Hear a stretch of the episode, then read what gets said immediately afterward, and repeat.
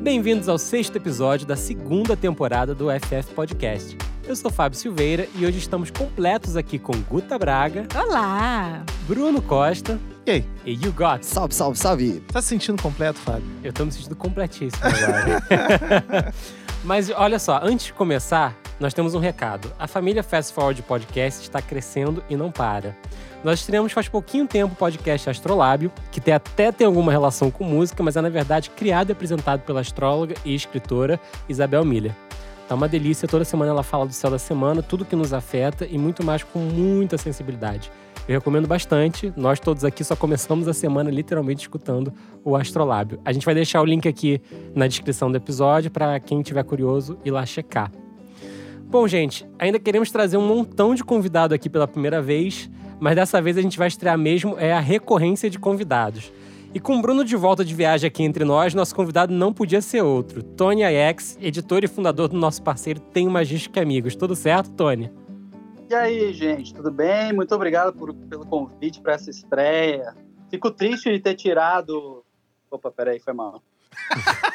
de não ter tirado o som do meu WhatsApp? É.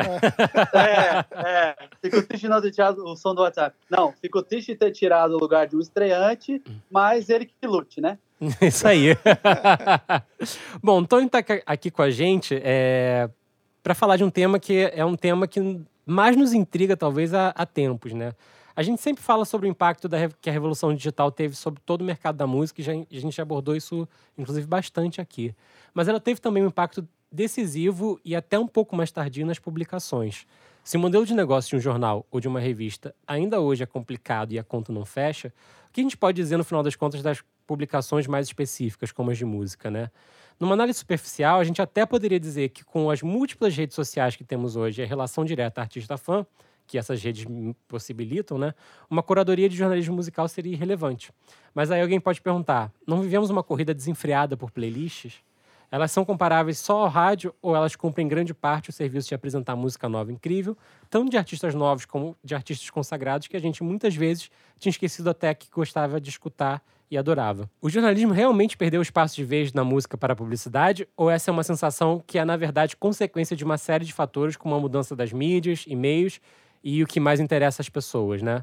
Tony, eu queria começar perguntando onde você, é, quando você crescia, né, escutando música, como você se informava, né, antes mesmo de ter Eu Tenho Mais Discos? É, bom, eu tenho 35 anos de idade, então é bom contextualizar, e eu sou da geração que, que se, se alimentava e estava todo dia ligado e estava sendo altamente impactado antes do termo impactado existir é, por causa da MTV Brasil, né? É, acho que o ponto central aqui para pessoas da minha idade que se interessavam por música era a MTV Brasil. É, somos é, dois fácil. Época... Hã? Somos dois fácil. Então, pois é, é, é muita gente que foi é, catequizado pela MTV Brasil e aí isso acaba fazendo com que a gente é, a gente logo vai falar sobre isso, mas isso vai desencadear um ponto que é a mudança de paradigma dos influenciadores e principalmente dos curadores, né? Muito antes de existir influenciadores no sentido de que a gente tem hoje, pessoas com perfis no Instagram e tal, a gente tinha influenciadores à moda antiga e eram menos e mais concentrados. A gente tinha a MTV Brasil, a gente tinha jornais, a gente tinha revistas como a Bis, e e era muito mais concentrado. Isso aí estava na mão de muito menos gente. Hoje a gente está na mão de muito mais gente, democratizou. Mas é, acho que isso vai rondar nosso papo todo aqui. É, que a, internet acabou mexendo com todo mundo e impactando todo mundo. E muito se fala sobre como a indústria da música não entendeu a internet, é, que demorou. Foi no início dos anos 2000 e até hoje. Agora o streaming está começando a dar sinais de que vai ocupar um espaço aí no, nos rendimentos, mas o jornalismo também não entendeu. O jornalismo como um todo, o jornalismo geral. É, e foi posterior, né? Inclusive foi algo que foi. não, era sobre as minhas influências. Eu cresci ouvindo MTV e eu tive internet muito cedo, vendo MTV, e eu tive internet muito cedo, ainda bem. Então eu lia coisas que estavam começando a pipocar na internet, blogs principalmente, e na época eram muito blogs de amigos, mais do que sites, eu acho que blogs de amigos que tinham como tinha como você colocar no campo músicas que estava ouvindo e tal. É, tinha uma comunidade bem unida nesse sentido, vai. É, tinha uma plataforma incrível, não sei se vocês tiveram, que chamava Live Journal, que era Sim, como super. se fosse uma rede de blogs e cada um escrevia, era fácil de fazer uns layouts bem bonitos. E normalmente você compartilhava GIF, é, link para música. Quando começou o download de MP3, eu lembro que foi um técnico que foi arrumar a internet lá em casa. ele falou: Cara, você já ouviu o MP3? E aí ele baixou um arquivo, sei lá, eu acho que era do Backstreet Boys. e, e, eu fiquei fascinado, porque até então você só ouvia MIDI no computador, né? MIDI, M-I-D-I. Sim. Então, assim, era só os... De repente você ouvia música de verdade ali. Agora, Tony, é, historicamente, é... historicamente é interessante isso que você está falando, porque a imprensa ela nunca foi necessariamente a formadora de opinião de uma massa de consumidores de música, né? Isso aí que, que, o, Tony falou é super importante, porque antigamente o, a, o não acesso ou o acesso difícil, né? Para você escutar uma música, você tinha que escutar ou no rádio ou você entrar numa loja e comprar um disco. Para você comprar um disco, você tinha que decidir se aquele disco te atendia ou não. E uma das fontes de informação para isso era a imprensa, né? Agora, a imprensa pelo menos no Brasil, ela historicamente nunca foi formadora de grandes audiências, né? Ela, muito pelo contrário, ela, ela disseminava talvez porque a gente chama de alfas, né? Que eram aqueles que eram mais interessados, que corriam atrás, queriam descobrir música nova, e esses, por sua vez, ajudavam a disseminar para que outras pessoas descobrissem também. Apesar disso, a imprensa ela sempre tem um, um papel muito importante de localizar movimentos e falar deles, né? É, é da imprensa do Agamenon, por exemplo, o, o, o nome é Axé Music, né? Que foi dado ao axé, que é um gênero que por si, por si só, inclusive, muito pouco frequentou uh, a imprensa nos últimos anos. Então é interessante que existe essa, essa questão da editorialização é, que a imprensa ajudava a fazer. E parece que, me parece que hoje o que é mais necessário é justamente editorialização, mas não é editorialização que os serviços de streaming fazem, né? Essa editorialização deles tem um objetivo direto de consumo. A editorialização de imprensa ela tinha um, um objetivo muito mais de contexto, de background, de, de realmente trazer isso um pouco mais, né? Vocês tentam fazer isso com, com esse olhar bastante no, no Tenho Mais? Então, sim. É, uma coisa que eu acho sempre legal falar é que as pessoas, a sociedade, o ser humano tem a tendência de querer substituir as coisas, né? Então, assim, é, ah, agora que tem o CD, o vinil vai acabar. Agora que o vinil voltou, o digital, assim, as pessoas gostam de trocar uma coisa pela outra. E eu acho que é, a gente está vivendo um momento que fala-se muito sobre a playlist, como a playlist é substitui, vai substituir o rádio, porque lá está tudo que as pessoas querem ouvir, e fala-se muito sobre como o vídeo ou o podcast vai substituir o texto. Né? Então, ah, não, agora esquece, ninguém vai mais, agora que dá para deixar o YouTube ligado, ninguém vai mais ler. E é uma mentira, assim, é do mesmo jeito que eu não acho que o Uber matou o táxi, você abriu novas possibilidades, você também tem um monte de possibilidades para se informar. No Tenho Mais Discos, a gente tem hoje 4 milhões e meio de visualizações de páginas por mês. Então significa que tem uma galera querendo ler a respeito do que a gente fala, que não está interessado em ouvir aquilo em ouvir direto a música sem saber, ou de ver um vídeo no YouTube falando sobre aquilo. Ela quer ler, se informar, compartilhar o conteúdo, debater, é, e por aí vai. E como é que então, é a, a média gente... de, de, de, de, permanência desses visitantes? Tempo de duração é perto, deles em é cada página? Perto de um minuto, um minuto e baixo, um minuto e dez, um minuto e cinco. Ou seja, efetivamente é, leem, né? É, porque é, um, é, uma média bem razoável, né? Porque se fosse só manchete, não. Total. Agora, Tony, é, é você falou. Isso é, outra, isso... é outra. Uh, isso é importante falar também. É, esse lance da. Ah, o pessoal só lê a manchete. Tem muita gente que só lê a manchete, mas tem muita gente que lê também. E eu acho que isso é uma coisa. Tô, tô dizendo isso porque eu acho que é importante para o nosso debate, sabe? É, eu acho que as pessoas assumem umas falsas verdades como se fossem 100%, assim. Então, tem muita gente que só lê a manchete, mas tem muita gente que lê e, ah, pô, hoje em dia só se lê a manchete. Cara, a sociedade foi construída com um monte de gente que passava na frente da banca e só lia a manchete, não comprava Até o jornal hoje. Porque, não tinha, porque não tinha dinheiro, ah, ou porque não queria. Sabe? Então, assim, a gente tem que sempre. É, eu não gosto. Às vezes as frases vão aparecendo e as pessoas só vão replicando, né? Ah, hoje em dia, a gente até falou disso no outro podcast que eu participei. Ah, hoje em dia o lance é lançar é uma música por mês. acabou o disco. É tudo, tudo vai com calma, vamos entender, é famoso vamos estudar. então, calma, é. esse lance de só ler a manchete, primeiro que não é novidade nenhuma, segundo que não é bem assim.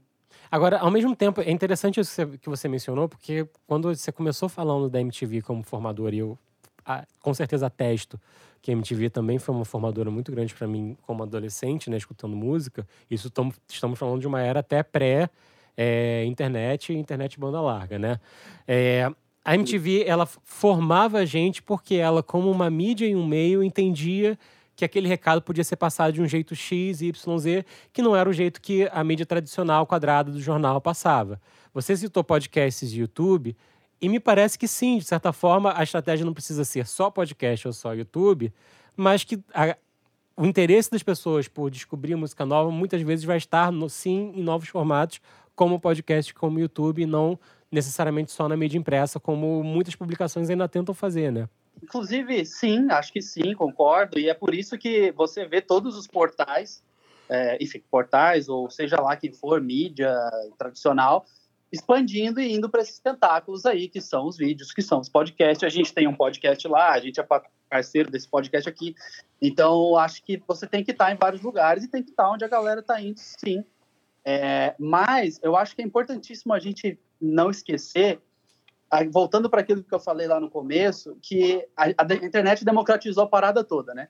Então, assim, ah, porra, antes para você gravar um disco, ou você tinha, sei lá, vir de uma família muito rica, e aí você poderia separar horas de estúdio, ou você tinha que contar com a sorte de um dia um cara de gravadora ir no teu show, achar que você era incrível, assinar um cheque em branco e você entrar no estúdio. Hoje você pode gravar um disco em casa, sendo empresário de você mesmo, mas tem um milhão de outras pessoas fazendo isso.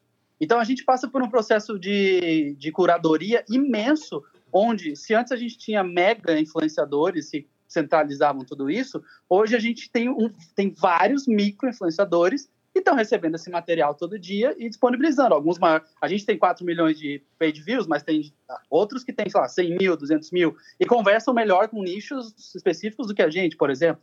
É, então é um trabalho é interessante isso, Tony. É interessante isso que você estava levantando pelo seguinte: a gente tende a, a, o discurso comum, né, tende a desmerecer muito os influenciadores, como se todos eles não tivessem, não tivessem a capacidade de dar contexto e efetivamente falar de um artista ou de uma música com propriedade, quando na verdade é super diverso, né? A gente tem influenciadores de todos os tipos, desde o cara que não tem a menor noção do que ele está falando, até o cara que fez toda a pesquisa e está ali é, arrasando de fato é, contando muito disso, né? Então, existe essa fragmentação da imprensa, por assim dizer, nesse novo formato. Eu, eu só fazendo um depoimento, há um tempo atrás, eu não vou lembrar o nome da pessoa, mas eu conversei com um cara, é, ele era crítico da Rolling Stones. E aí, ele falando assim, cara, a profissão que eu tenho, que é, é crítico de música, é uma coisa em extinção, assim. Porque Sim. lá nos anos 80, a gente recebia, sei lá, 30 discos por mês. É, e aí eu, tinha tempo para ouvir 30, dias por, 30 discos por mês e poder dizer o que que... Eu vou falar aqui pertinho para você me ver. É, e poder dizer o que que iria acontecer na, na, na, música. Hoje, eu não posso, assim, porque é tão nichado, assim, as pessoas perguntam o que, que vai acontecer na música. Eu falo assim, peraí, dentro do meu microcosmo, eu sei o que está acontecendo. Mas dentro da, do, da cena da Indonésia, eu não sei. Dentro do que está acontecendo na Coreia, eu também não sei. Tem um, um dado fantástico naquele livro Appetite for Self-Destruction. Destruction. Uhum. É, que o cara fala assim, que se o, a, a quantidade de músicas lançadas num dia no, no mundo, se você pegar para ouvir durante toda a sua vida, você não ouve. Sim. Se você botar todas as músicas lançadas num dia só, Sim. você não consegue ouvir durante toda a sua vida. Então, assim, qual, qual é o papel dos críticos de música? Assim, o, o, nosso sentimento e o nosso, a informação é muito nichada, não tem como... Aí eu queria, eu queria aproveitar essa, essa, essa contribuição do, do Yugot, bem interessante, para separar duas coisas aqui que eu acho que é importante separar, que é a imprensa de música gringa, né, internacional, e a imprensa de música no Brasil. A imprensa de música é, no Brasil especificamente, fora os jornais e revistas dedicados, ela sempre trabalha de uma forma um pouquinho mais nichada, um pouquinho mais segmentada por nicho. Eu vejo alguns sites, por exemplo, muito mais preocupados. Não é o caso do Tem Magista, não, ele está aqui com a gente, né? Que é um site que tende a ter uma abertura muito maior de, de gêneros. Mas eu vejo muitos sites que ficam com um nicho específico e trabalham só aquele nicho. Enquanto sites gringos, né? E eu vou citar aqui a maior referência hoje no mundo de crítica musical, que é a Pitchfork, né?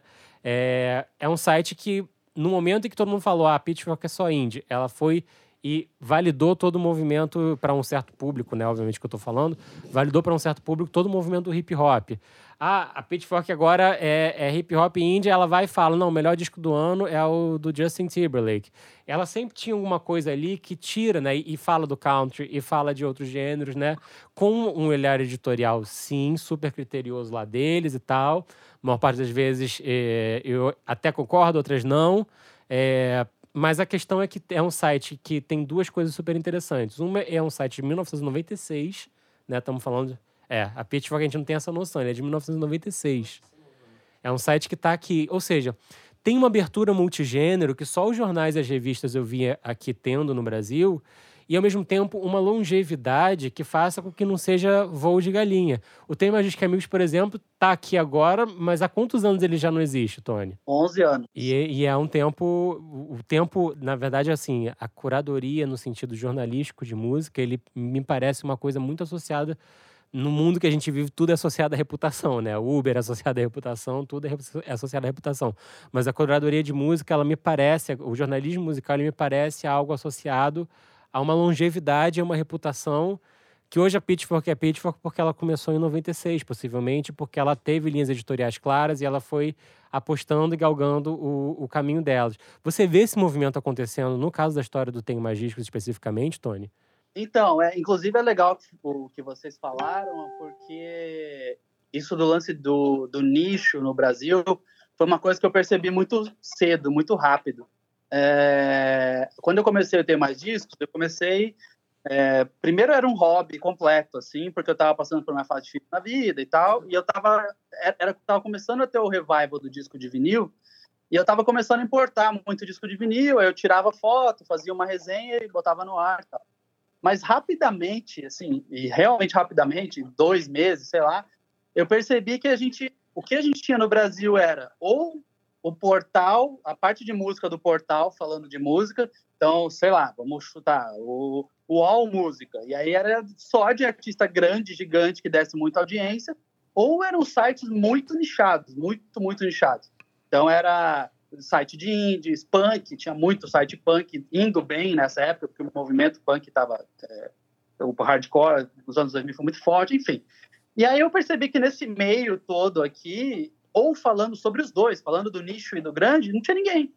Ninguém Sim. tinha essa vontade, eu acho, e, e, e, aí a gente tem que falar de um aspecto muito chato do negócio jornalismo, que é o tal do ego do jornalista, né? E aí a gente traz esse ego do jornalista dessa época em que você, cara, se você tivesse uma caneta e um artigo, uma coluna na Rolling Stone, fudeu, você era Deus, porque ou você ia fazer o disco vender um milhão de cópias, ou você ia fazer ninguém comprar o disco. E teve muita gente que levou essa, essa ideia para a internet, assim, de um jeito infeliz. E aí, de repente, quando começou a popularizar, eu, eu não sou jornalista de informação, então eu já não tive, já comecei não querendo ter essa parada, sabe? Eu nunca tive a intenção de, ah, Tony é o cara que detonou aquela banda, ou o cara que construiu aquela banda. Eu sempre tive a visão de chegar que era um pouco da MTV na minha visão, que era o lance de fazer, olha, isso aqui é muito legal. Eu acho isso aqui do caralho, o material tá incrível, a produção tá ótima. Ouça, se você achar legal, legal, se você não achar legal, tudo bem também, sabe? Então, infelizmente, os veículos carregaram isso. E aí, eu acho que a gente chega num ponto que é, principalmente aqui no Brasil, como foi falha a transição entre o analógico e o digital, e pior, como hoje em dia, em pleno 2020, a gente vê um monte de gente no digital replicando coisas do analógico. Então, assim, lá atrás, fazia todo sentido do mundo você passar cinco dias enfurnado ouvindo um disco, porque aquele era o disco e você tinha que escrever super bem sobre aquilo, super bem que eu digo, numa forma bem escrita, falando Sim. bem ou mal, mas você tinha que escrever bem sobre aquilo e aquilo ia fazer vender cópia é, um mês inteiro. Então fazia, você, fazia sentido você gastar cinco dias com aquilo. Hoje tem sites e blogs e perfis que passam cinco dias para falar de um disco, sendo que em cinco dias vai ter veículo que falou de 30. Sim. Então, infelizmente, as pessoas, os jornalistas musicais, estão pecando muito em calcular o custo-benefício do que eles produzem. Mas aí eu acho então, que tem, acho que tem duas coisas aí. Acho que tem duas coisas importantes a gente pontuar. Uma é, de fato, a questão do por que, que alguém está lendo a minha crítica. Eu acho que essa é, essa é a pergunta que, que, é, que é fundamental, que talvez muitas vezes um crítico não se faça, né? E, e que hoje em dia é, é muito importante tá lendo a sua crítica para saber qual é a sua opinião, efetivamente, ou pelo que você pode somar aquilo de alguma forma, né? O que, que você pode efetivamente pensar e pontuar que realmente é importante por causa disso, ou é bacana por causa disso, ou te emocionou por causa disso. É, tira a questão do ego, né? Da experiência um pouquinho, que foi o que você falou, que eu achei super bacana. Agora, a segunda coisa que eu acho que é importante a gente pontuar é ainda existe o espaço para quem fala de um disco e convence as pessoas que o disco ele vai, vai, vale a pena ser escutado.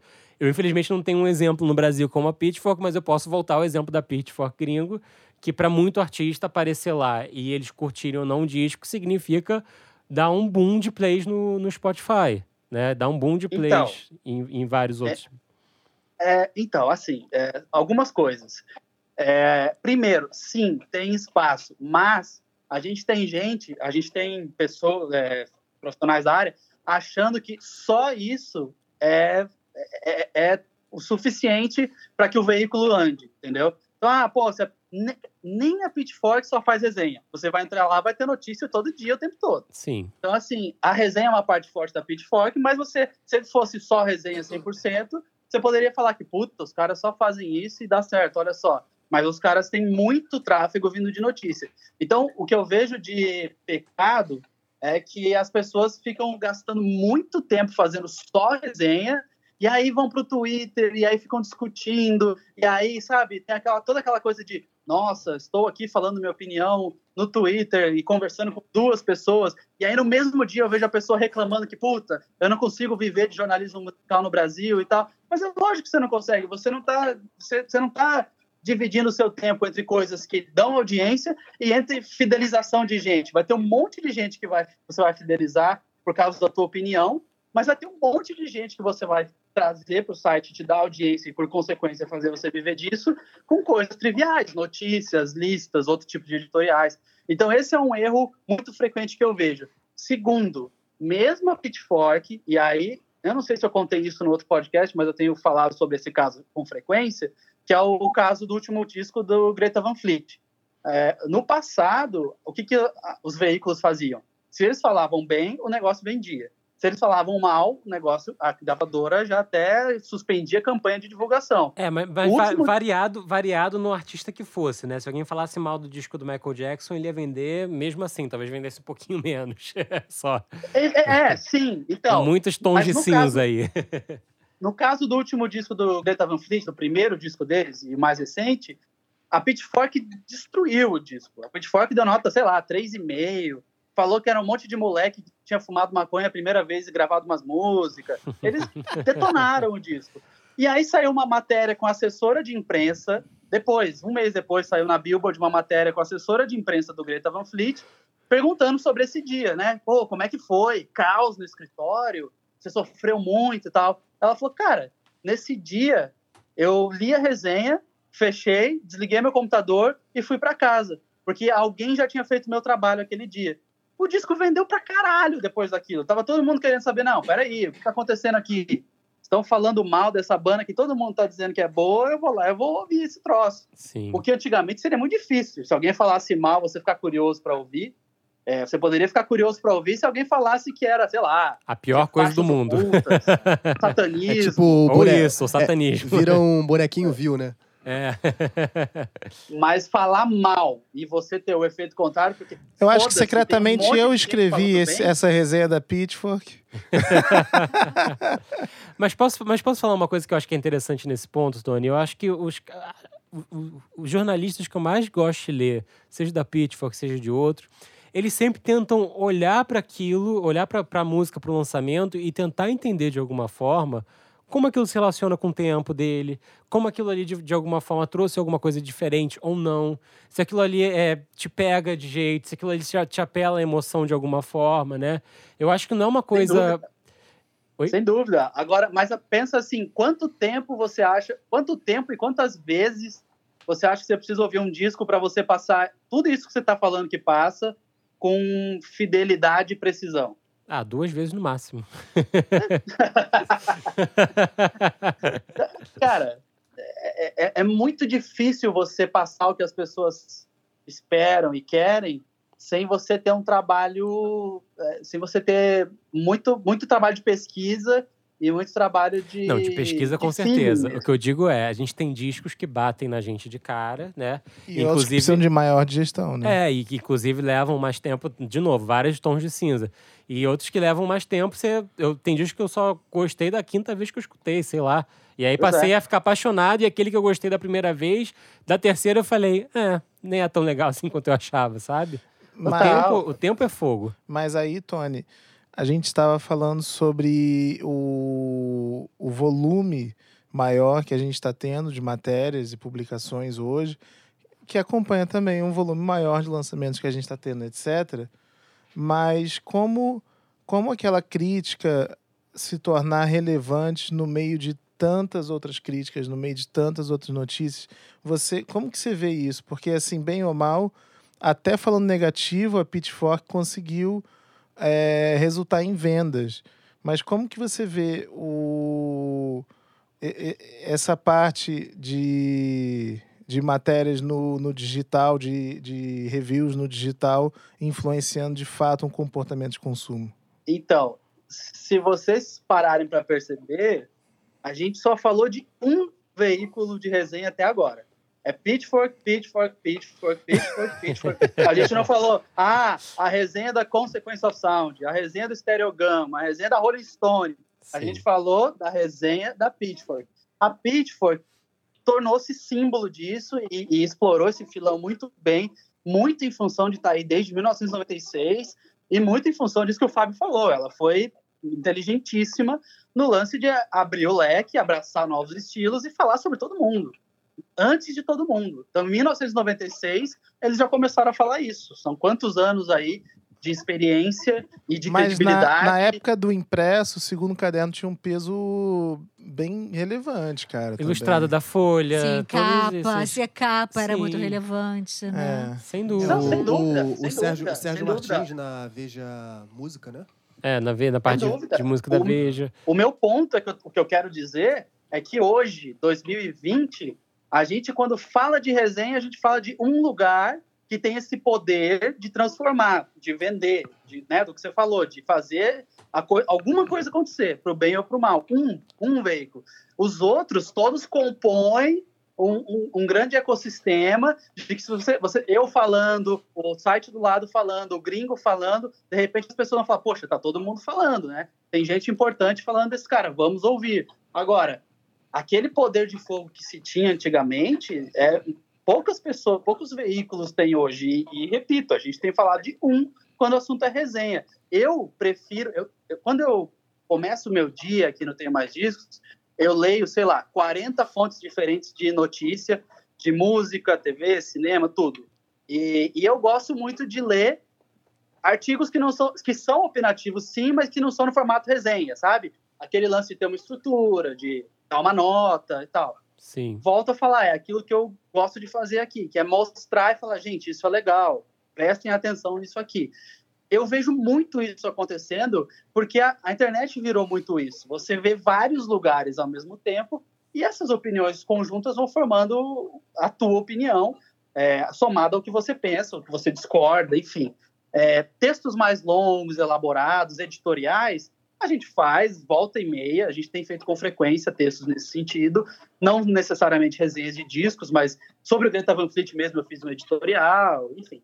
É, eu acho que tem espaço para muito espaço para isso, mas o poder de fogo é bem menor. Então, eu acredito mais num conjunto de coisas funcionando a favor ou contra de certo, certo assunto, do que um lugar só disparando e falando, não, isso aqui é incrível, isso aqui não é incrível.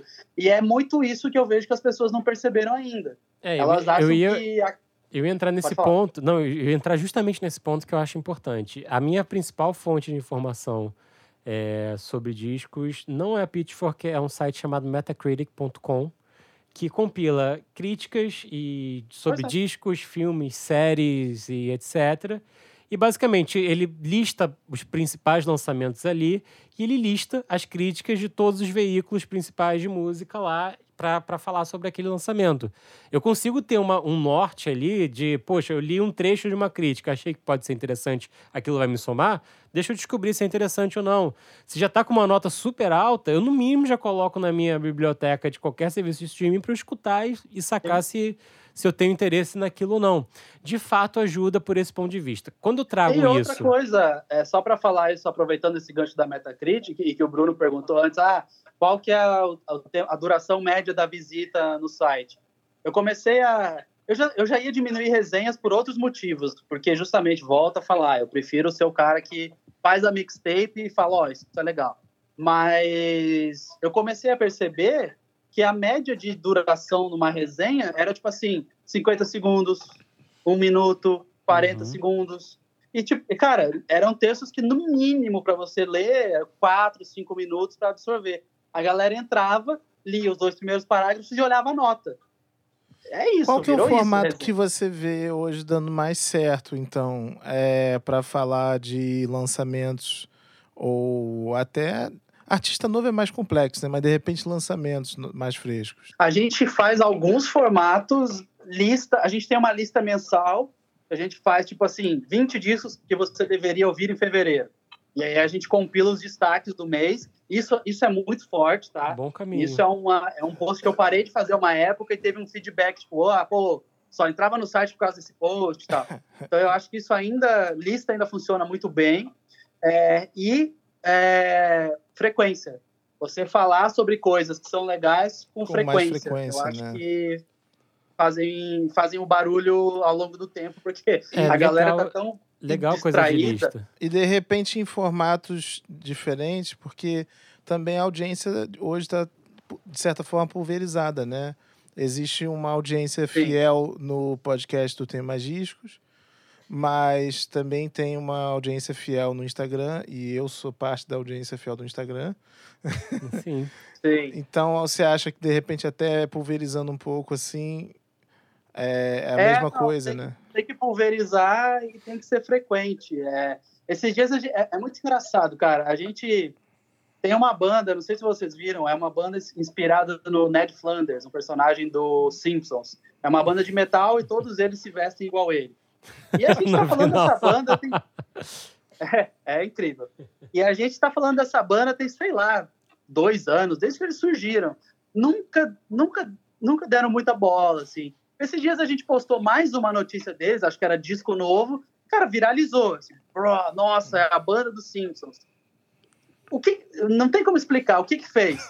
A gente não foi, não era nada diferente. Era novamente a gente falando que eles eram se vestiam como personagens dos Simpsons, estavam lançando disco novo e tal. E de repente as pessoas resolveram, ou o algoritmo resolveu entregar mais. É, em tempos de algoritmo, onde a nossa vida é decidida mais por outros do que pela gente, quando o assunto é internet, é, frequência vale muito. Então, assim, você não pode desistir de conteúdos que você acha bacana, sabe? Ah, eu postei e não deu certo. Mas se você acredita naquele conteúdo, frequência é muito importante. E eu acho que isso funciona na hora de divulgar lançamentos novos. Com certeza. Agora, eu queria voltar naquele ponto é, da, da questão. Quando a gente fala de um Metacritic, eu dei o exemplo, que é como se fosse um Rotten Tomatoes, só que não só para filmes, né? É, a gente está falando de, de uma- um site que consegue congregar crítica. Eu acho que crítica de música, ela nunca falou para um, um ouvinte casual de música, né? Que é a grande massa de, de pessoas que são fãs de música. É alguém que casualmente é influenciado a escutar uma música, seja por um amigo, seja por uma manchete, seja porque escutou na rua, seja porque escutou no rádio, seja porque estava na playlist, né, do, do serviço de streaming que usa. Esse não vai, não vai necessariamente se aprofundar, mas existe uma gama bastante parruda, eu acho, de pessoas que buscam informação a mais, buscam contexto, buscam entender de que forma aquele artista, aquele lançamento se relaciona com outros ou não, e que vai, de uma certa forma, querer mais profundidade nisso, né? Para esse, eu acho que, no caso do Brasil, é, é de, de fato, em termos de volume de publicações, um terror. Eu, eu, dificilmente, como ouvinte de música, agora estou falando da minha experiência de ouvinte de música, preciso que alguém me contextualize muito um artista indie ou um artista de pop, porque tem a, o repertório para conseguir entender minimamente o que está acontecendo ali. Mas eu adoraria que alguém tivesse um site, ou um, ou um blog, ou um canal de YouTube, ou um podcast que fosse, me contando por que um disco sertanejo é incrível, fora da curva, porque é uma coisa que eu não tenho repertório. Eu, eu quereria aprender aquilo da mesma forma que eu quero entender por que, que tal artista novo de MPB é incrível para alguém. Né? Então, é, o fato da gente muitas vezes. Tá aí uma dica aí de podcast pro, pro Tony. aí. é verdade. Mas é, é, é, muito por aí, né? Eu, eu tava, enquanto você tava falando, tava buscando aqui. Tem, por exemplo, um canal de YouTube que eu já vi alguns vídeos e eu curti, chamado The Needle Drop. Você deve conhecer que é um sim, cara sim. é um cara que faz que faz resenhas de discos. Os vídeos dele levam em torno de 9 a 13 minutos de duração, é gringo, né? The Needle Drop, é a queda, a derrubada da agulha, né? Cair, colocar a agulha no vinil. O cara tem mais de 2 milhões de inscritos. Então, assim, existe um espaço, eu acho, para fazer diferente e fazer provocando. A questão é como fazer isso diferente, como fazer isso provocando o Brasil.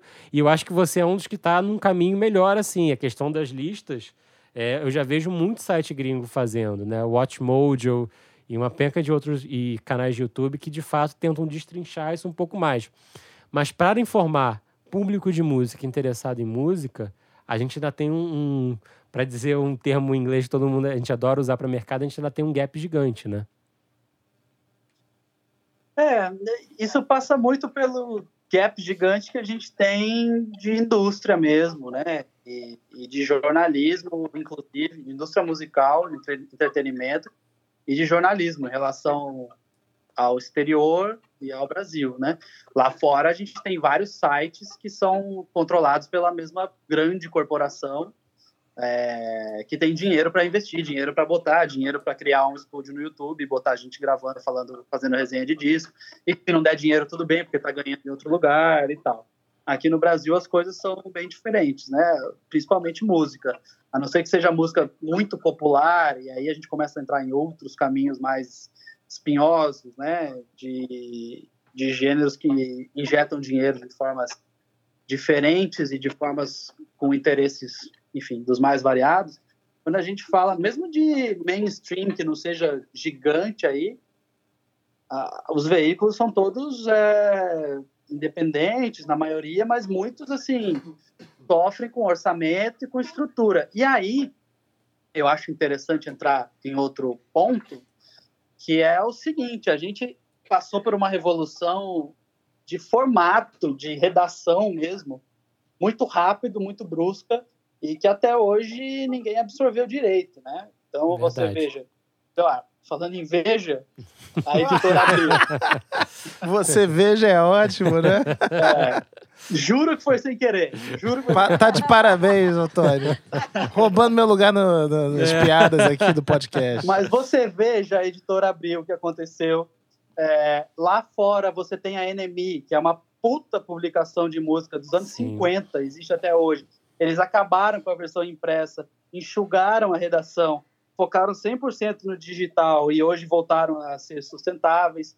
E a gente, cara, até outro dia, vai, sei lá, 10 anos atrás, que não é muito tempo, né, falando de mercado, falando de história e currículo é muito tempo, falando de mercado não é. A NME existe desde os anos 50, a Rolling Stone dos anos 60. É, até 10 anos atrás, você tinha revistas que vendiam a contracapa a, sei lá, 100 mil reais. Você tinha revistas que uma página inteira custava 30 mil reais.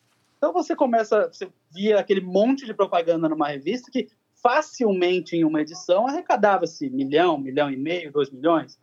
E aí você podia manter uma redação de 20 pessoas, mandar a gente fazer externa, etc, etc, etc. Rapidamente o negócio virou para um, um, um, um oposto tão diferente, realmente oposto, é, que você teve que fechar. A NME preferiu fechar a edição impressa porque não dava mais dinheiro. Sim. Então, só que por outro lado, teve gente que viu essa realidade e manteve as grandes redações. Manteve 20 pessoas, manteve um monte de, de, de, de coisas que poderiam ser simplificadas e feitas no digital, feitas de forma analógica. Então, demorou-se para entender que, infelizmente, hoje, a realidade do jornalismo é de redações enxutas. É de, cara, é, quanto, assim, você vai ter poucas pessoas falando sobre muitos assuntos. É, Tony, hoje, facilita... hoje não tem mais disco, você tem, vocês são quantos, assim, para dar conta de cara, tudo? Eu, eu, eu sou editor-chefe, editor, cuido de redes sociais também, eu escrevo boa parte do que, do que, eu, do que, do que sai, eu tenho mais disco, boa parte eu escrevo, 100% eu reviso, e eu tenho mais duas pessoas. É, então, sou, assim, eu tenho uma equipe de colaboradores que escreve quando pode, enfim, é, é, eles contribuem com material, uhum. mas o grosso do negócio são três pessoas desses 4 milhões e meio de visualizações. Então, assim, e não é porque ah, não seria lindo eu ter um escritório na Avenida Paulista com um grande disco na porta. Seria maravilhoso. Mas não tem como. É, não, eu mataria o meu negócio em dois meses. E, por outro lado, tendo essa equipe enxuta, estamos vivendo muito bem há 11 anos, a, a, o negócio existe, é rentável, é, é, é negócio. Então, a, a, gente vive nessa era, a gente vive nesse formato, só que não entendeu. E aí é legal falar e dar exemplos, tanto não entendeu-se que a gente vive hoje a tal da. O, o boom do paywall, aquela desgraça daquele paywall, que é você entrar no site e não conseguir ler a notícia porque você tem que pagar, você tem que fazer um login. Então, assim, quantas pessoas você está barrando de acessar teu conteúdo, porque a internet cresceu num ambiente que, para o bem ou para o mal, era um ambiente onde as coisas estavam ali, Sim. e você não soube reduzir custos e monetizar de um jeito inteligente teu conteúdo.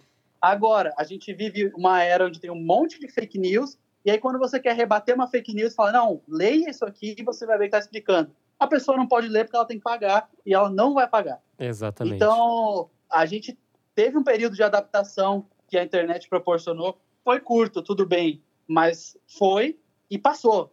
As, as, a, o jornalismo não se adaptou. E agora está todo mundo correndo atrás. É, eu acho que a única indústria que se adaptou, e aí por, por conta de uma. Eu não gosto da palavra sorte, mas por, por conta de característica, foi a indústria do cinema. A indústria do cinema não sofreu tanto com a internet porque filme é gigante, porque para baixar arquivo é foda, porque legenda é treta e etc, etc, etc. Uhum. É, a indústria do cinema foi a que menos se abalou. Agora, música você baixa rapidinho, fudeu. Notícia você lê, é menor ainda o tamanho do arquivo, fudeu. Tá uhum. tudo ali. E aí as indústrias, ah, não, a gente está tão acostumado, sabe? Vende tanto disco, a gente tem tanto dinheiro, nunca vai acabar essa fonte inesgotável de Axel Roses fazendo merda e vendendo disco pra gente. Opa, cara, a gente vende uma contracapa por um milhão, nunca vai acabar essa fonte aqui. E acabou. Então teve uma preguiça da indústria, várias indústrias, e o jornalismo foi uma delas, de correr atrás, de, de resolver uma questão que estava aí, e agora está todo mundo correndo atrás. O paywall é, uma, é a pior solução que tem. É, é, legal. Entendo. As soluções que eu vi que, que foram mais interessantes até agora são aquelas que te dão acesso a conteúdo e falam: você curte, contribua de alguma forma, participe aqui do nosso, seja um apoiador. Que no final das contas Sim. é uma solução muito parecida com o que muitos podcasts de sucesso usam. é, e tem outra questão também que é o seguinte: é, verba de veículo de imprensa é, o grosso é marketing, é publicidade, né? Então, assim, não é a assinatura que vai salvar o veículo, não é. é. O que vai salvar o veículo é a audiência e publicidade. Só que o mercado publicitário mudou muito rápido para o digital. É, e as pessoas não perceberam isso. Elas acharam que iam vender capa e meia página no resto da vida. E a, e a diferença de valores de capa e meia página para o digital é muito grande. Se você for ver valores que se praticam em um e outro, são muito grandes. E infelizmente o, a galera deixou passar, sabe? Ô, Tony, então, eu, já, eu já é, citei aqui. Só, só, só para só, só arredondar rapidinho, Sim. Não, não, não estou contra, não sou contra você cobrar pelo que você produz. Ninguém tem que trabalhar de graça. Eu acho que tem que cobrar mesmo. Mas a forma como foi feita, nada, no susto de bloquear a galera de entrar, cara, tá longe de ser ideal. A gente está numa indústria que aprendeu nisso a duras penas igualmente. Mas né? eu- aí eu tenho uma dúvida, assim, eu fico. Eu, eu fico muito frustrado quando, quando rola esse paywall. E, mas ao mesmo tempo, eu me pergunto qual que seria o formato comercial que daria certo. É, apenas pu- publicidade, ela vai dar o retorno necessário ou existem outras formas de explorar essa monetização? É, Bom, aí a gente volta para aquela questão que eu falei. É, primeiro, os valores praticados em publicidade antigamente agora são muito diferentes. Segundo, os tamanhos de, da máquina Diferente que você foi bonzinho, né? Oi? Diferente você foi bonzinho, né? É. É, Eu não sei até onde pode se falar ou não, enfim. É, mas o- os, os tamanhos das máquinas e do o custo de operação de, de grandes veículos também mudou. Só que teve alguns veículos fizeram questão de não enxugar, de não de manter essa, esse custo elevado por um grande tempo.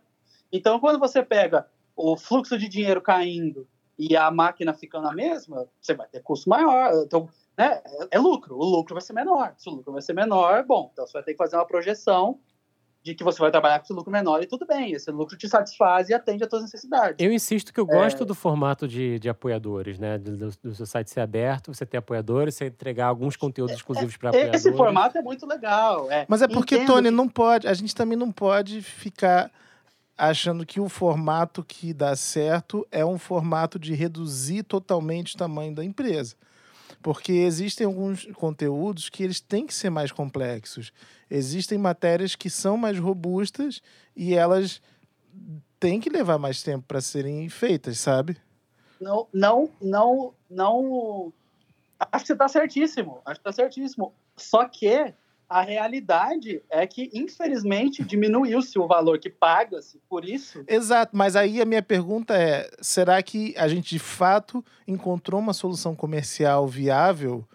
Porque, é, e é assim, eu só estou falando a nível de, de, de- de brainstorming aqui na conversa, mas me parece que está, o, é- essa indústria está sobrevivendo, mas não está assim florescendo totalmente assim. É- eu acho que ainda, eu- eu- ao meu ver ainda falta achar esse modelo comercial. Tanto falta que, se você entrar em qualquer veículo gringo aí, The Guardian, The Sun, é, pouquíssimas exceções, você não vai ver uma barra lá embaixo escrito. Por favor, apoie o jornalismo aí. de verdade. Nós precisamos de ajuda sua, precisamos de dinheiro, blá, blá, blá, blá, blá. respirando Então, por assim, aparelhos É uma, né per- é uma pergunta que, se algum de nós aqui tivesse a resposta, cara, ia rapidamente ganhar muito dinheiro com isso. porque mas você todo vê mundo tá atrás disso. fora, fora o, o, o, o tip ah, o Patreon do sugerido pelo Fábio você vê outra possibilidade E o, o grande lance é que esse, essa, esse esquema, esse formato de colaboração, pelo, pela natureza da internet, funciona muito quando a parada é mais é independente, é um cara Sim. que tá sozinho, né? Eu tenho mais isso, certeza. fui eu que fiz e tal. Quando você chega e fala assim, sei lá, eu não vou citar nomes Folha, aqui, Folha mas de pô, São Paulo. o jornalzão. Oi? Folha de São Paulo. é Ajuda. NME Magazine É. É, sei lá, a Folha de São Paulo precisa do seu apoio aqui num projeto do Patreon. Cara, vai pegar mal, a galera vai falar, putz, mas sério que vocês estão pedindo isso e tal. Então, e ainda esse formato, que é uma das soluções, não é aplicável, principalmente para essas grandes corporações, né? Agora, É, Tony, você Eu não sei, Bruno, eu não sei, sinceramente. é, eu, eu dei minha opinião e eu vejo todos esses- esses poréns e questões, mas a gente vive num momento em que as soluções, as soluções são escassas e os modelos são. A balança está estranha. Será sabe? que, balança- será que seria o caso de pagar para ter um conteúdo mais premium? Porque, assim, esse é um modelo que eu vejo o YouTube adotando com os canais, com subscription paga. Esse é um modelo que eu tenho visto o Twitch fazendo também, que no Twitch você pode pagar um para seguir um, um canal e você paga e não é barato. É 20 e poucos, assim, por, por mês. É, e aí eu fico me, me perguntando se esse não seria o, o, o formato de conteúdo exclusivo? Cara, são muitas questões, né? Porque assim, é... vamos lá, acho que sim, eu acho que se não houver um movimento de que, cara, esse conteúdo que eu produzo me dá trabalho, inclusive podcasts, vocês sabem muito disso. É, pois é. É, é, se não houver esse movimento, a gente vai começar a achar que é comum não entrar esse dinheiro e aí fudeu. É, porque Mas, eu, por penso, outro- eu penso que assim, o que, o que fez o, o, o Spotify e, e afins serem é, bem-sucedidos é o fato de, de você entregar um serviço mais completo, com uma experiência mais eficiente, se você pagar. É que tem várias nuances nisso, né? Tipo, a publicidade para leitura, ela incomoda muito menos do que a publicidade antes do vídeo, né? Então tem, eu acho que são, são questões bastante complexas, ainda que eu, entendo a sua linha de raciocínio, eu acho que tem um caminho aí que é interessante, que é, na verdade, o que já acontece também quando o cara vai lá e dá o apoio, né? O cara dá o apoio e ele ganha alguns conteúdos exclusivos, participa da comunidade. E a gente também não pode esquecer que é o seguinte: é, o cara vai lá e dá o apoio, né? Pra, vamos lá, o tema disso criou o projeto, ele vai lá e apoia o tema disso. Ah, mas ele também quer apoiar a Folha, mas ele também quer apoiar um site gringo, e ele também quer apoiar. Daqui a pouco ele quer apoiar, sei lá, cinco projetos, que nem é muita coisa, se for pensar que eu leio 40 durante o dia e, e um, sei lá, um, um fã de música lê cinco, e aí cada um custa 40, ele vai estar gastando 200 reais por mês. Não, mas aí é a mesma questão de assinar a Amazon, Netflix e HBO. Que é uma questão que tá aí. É uma questão uma que tá questão aí, que tá mas aí. a gente a gente está acostumado a assinar TV a cabo, É, mas tem um limite. tem um é- limite. é mas eu, eu, eu Mas lembro a que eu, galera, ainda não, a galera ainda não começou a assinar vários streamings. Você- é, é, Sim, tipo assim, mas, é- é mas nos Estados Unidos já, dois, já lá. fazem, né? Mas o, o, o lance é, eu gastava muito dinheiro na banca. E eu achava que valia a pena porque eu tinha acesso a um conteúdo que eu achava que era muito foda. Né? Então, de repente, ah, talvez o, o, pulo do gato esteja nesse conteúdo ser muito foda, ser muito brilhante, esse exclusivo, obviamente. É, e tentar entender qual que é esse não é porque conteúdo você que pode tinha ser acesso a oferecido. tão menos conteúdos, então quando você achava um conteúdo, você achava foda, e aí era o que você tinha, e aí você pagava, e quando você tá na internet, você tem uma porrada de conteúdo e você, pra achar uma coisa incrível, você tem que comparar com É uma milhões de baita outros. questão, hein? Eu volto, eu volto ao que o Tony falou ali no início. Eu acho que é, mudou a forma como a gente forma a nossa opinião, inclusive. A gente vê várias fontes, a gente vê vários formatos. Eu não acho que dá pra é, limitar nisso, né, de uma certa forma. Eu só vou jogar a moeda aqui. Eu assinaria o Tem Magia de Amigos. Aí, ó.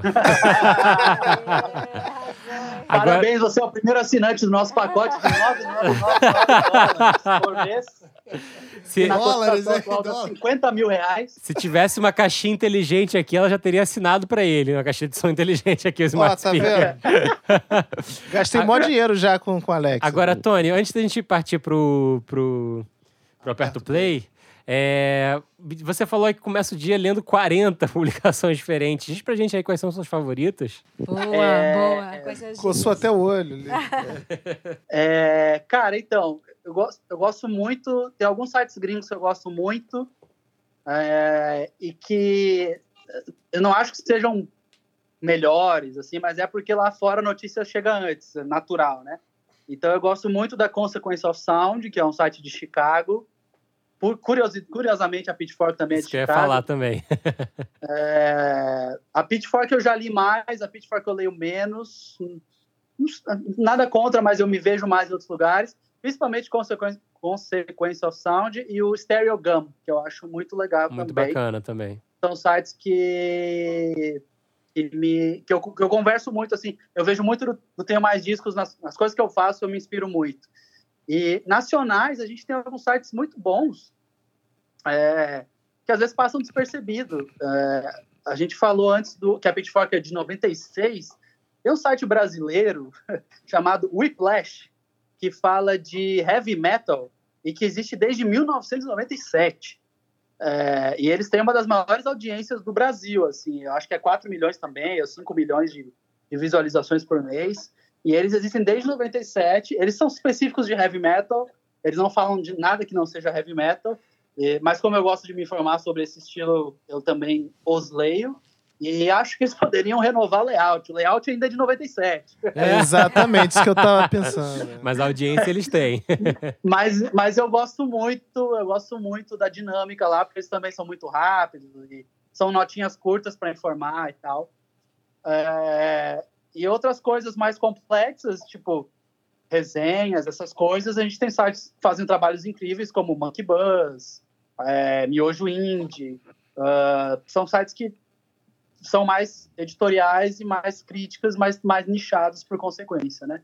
É, Mas enfim, são esses que eu ouço mais e por trabalho eu acabo ouvindo mais os, é, lendo mais os gringos pela Bacana. rapidez da notícia. e tal. Bacana, então. Bora pro Aperto Play.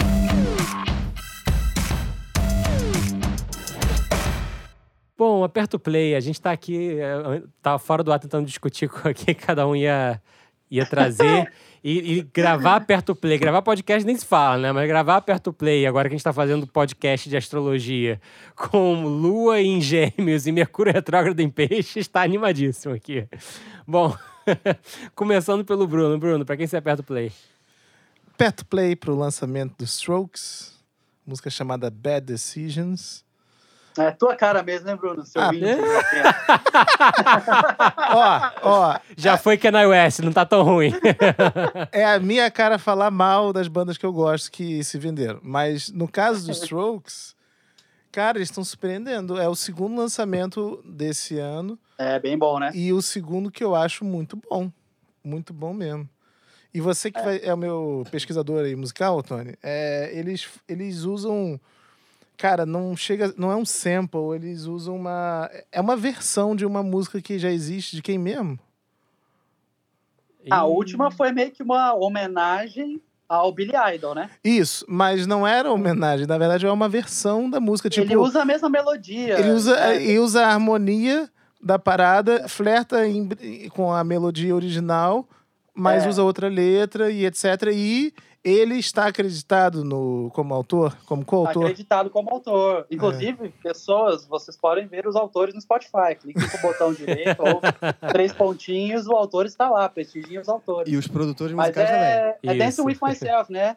É Dancing Exatamente. É, o- Making E bad decisions. É. Olha, a gente, a Ah, gente acabou de ter no programa o exemplo do que é ter alguém que é jornalista ajudando na informação de alguém que trouxe uma informação sem eu pesquisar. Não, eu tinha pesquisado. Ó, calma. Eu tinha pesquisado, eu só não lembrava agora o nome. Mas, Não, o Bruno só, só me deu essa moral aí, ele sabia já. Ah, entendi, entendi. na verdade, tô levantando bola pra ele cortar, né? Isso é- Ah. Que é amizades é assim, né? né? E o Got, pra quem você aperta o play? Vamos lá, Tony, você gosta de música latina? Opa, Vamos lá. É, vou falar aqui o, do lançamento novo do IMS, né? Instituto Mexicano de Sonido. É, Mexican Institute of Sound, de um cara fantástico chamado Camilo Lara. Um abraço, Camilo. Não vai estar ouvindo, mas tudo certo. Conheci ele em, em Distrito Federal, no México. É, é uma banda, na verdade, bem legal. Na verdade, parece Instituto Mexicano de Sonido, mas é dele. Ele toca com uma galera de metal atrás, com metais, assim. É, é um pesquisador musical de música folclórica mexicana que mistura com música eletrônica. Tá dois anos sem lançar nada. E lançou um single chamado Se Compram. Muito legal. E prometeu. É, na verdade, o single já é a faixa de estreia do disco que ele vai lançar em breve, que é um disco em homenagem à cidade do México. É muito legal isso, discos em homenagem à cidade. Eu acho Inclusive, muito um- incrível esse Um trabalho breve dele. comentário que você falou de homenagem à cidade. É, Portugal The Man é, sempre fez muito sucesso em Portugal por causa do nome da banda. então essas coisas de SEO funcionam, hein, gente? Sim, e é muito É. bacana. Eu conheço, eu conheço o trabalho do Camilo Lara, acho incrível, de Ele é muito legal, cara. Assim, eu tive a oportunidade de tocar com ele no, gravando música na mochila no México. E então fica, fica a dica: se compram é, Instituto Mexicano de Sonido. Mexicano. Tony, você, pra quem você aperta o play? cara, então, é, Senta Já que lá vem falei história. É, é, não.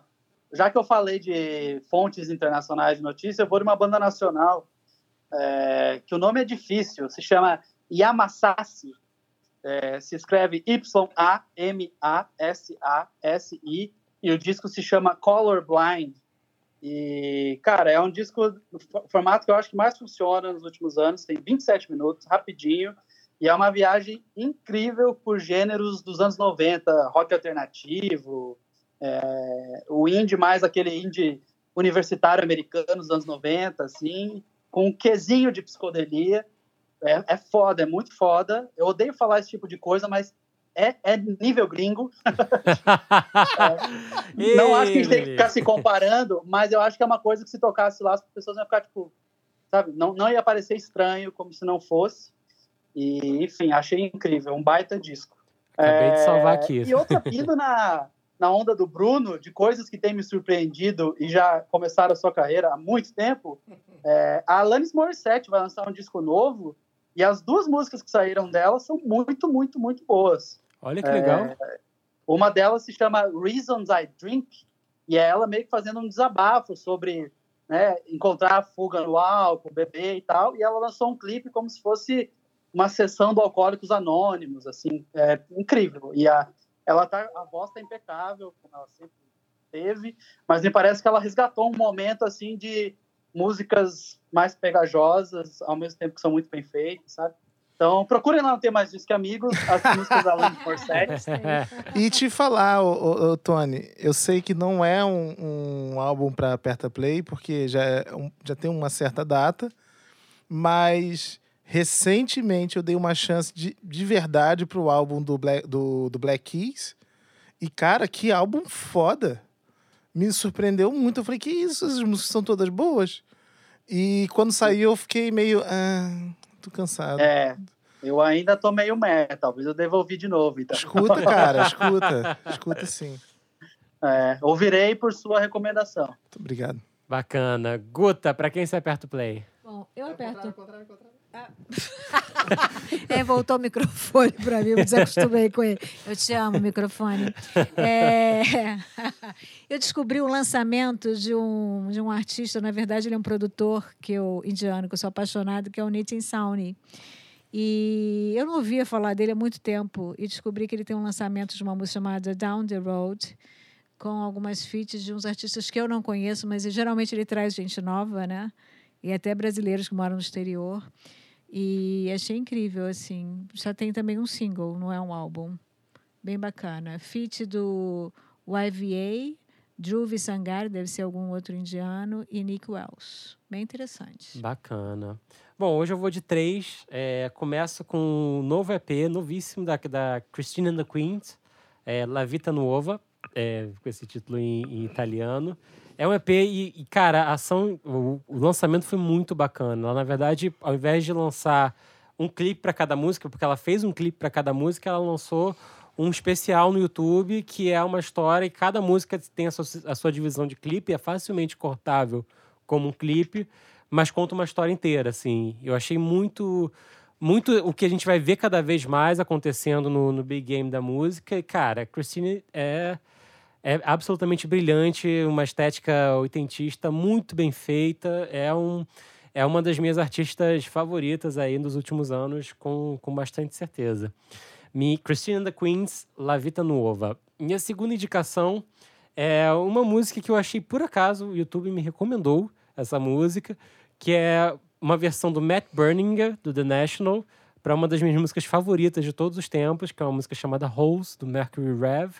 É, e ele fez uma versão linda. Eu pensei assim: quem escuta a original, escuta a versão dele, fala, não tem como ele fazer uma versão bonita dessa música. Ele fez uma versão absolutamente linda. É, por algum motivo, eu acho que ela faz parte de um projeto novo que ele vai lançar. Ela não está em nenhum serviço streaming, só dá para achar o videoclipe dela é, no, no YouTube. E recomendo bastante, achei bem bacana. Minha terceira recomendação é o disco novo da Grimes, que é uma artista que eu sempre tive uma certa resistência em alguns sentidos. Mas Pô, eu acho. Contigo? Você, você ouviu também? Você eu também teve. tive certa resistência e eu também achei incrível. Então, e esse disco me pegou, cara. Não, é incrível. Ela achou um meio termo entre o experimental e o pop que é difícil de achar, viu? Eu também acho, eu acho muito incrível. E, na verdade, esse disco me chamou a atenção pro seguinte: ela, na verdade, sempre foi uma excelente criadora de melodias e músicas pop. E ela complicava onde não precisava. E nesse disco exato, parece exato. que o experimental joga a favor do pop. E aí Bem tem uns isso. pontos altos que são muito incríveis. Grimes, Miss Anthropocene, recomendo muitíssimo. E é isso, galera. Muito obrigado. Muito obrigado, Tony. Valeu, gente. Muito obrigado pelo convite. Quando quiserem, estarei à disposição, mas de preferência, da próxima vez eu quero a passagem para o Rio de Janeiro, porque eu cansei desse, eu cansei desse negócio. Alô, ouvinte, eu estou preso em uma tela de telefone vítima de bullying. Eles me colocam de ponta-cabeça, de lado, de. sei lá. Então, assim, espero da próxima vez é, que seja presencial, né? Nós estamos Será? em busca de patrocínio. Em breve teremos muita verba. Opa! Boa, Valeu, boa, gente. boa. Eu passei o episódio inteiro, eu passei o episódio inteiro falando que precisamos patrocinar conteúdo com esse interesse. Vocês ganharem dinheiro e me levarem até aí. Tony, Exatamente, Tony, a casa é literalmente sua. Valeu, gente. Até semana que vem. Um beijo. Valeu, gente. Obrigado. Valeu.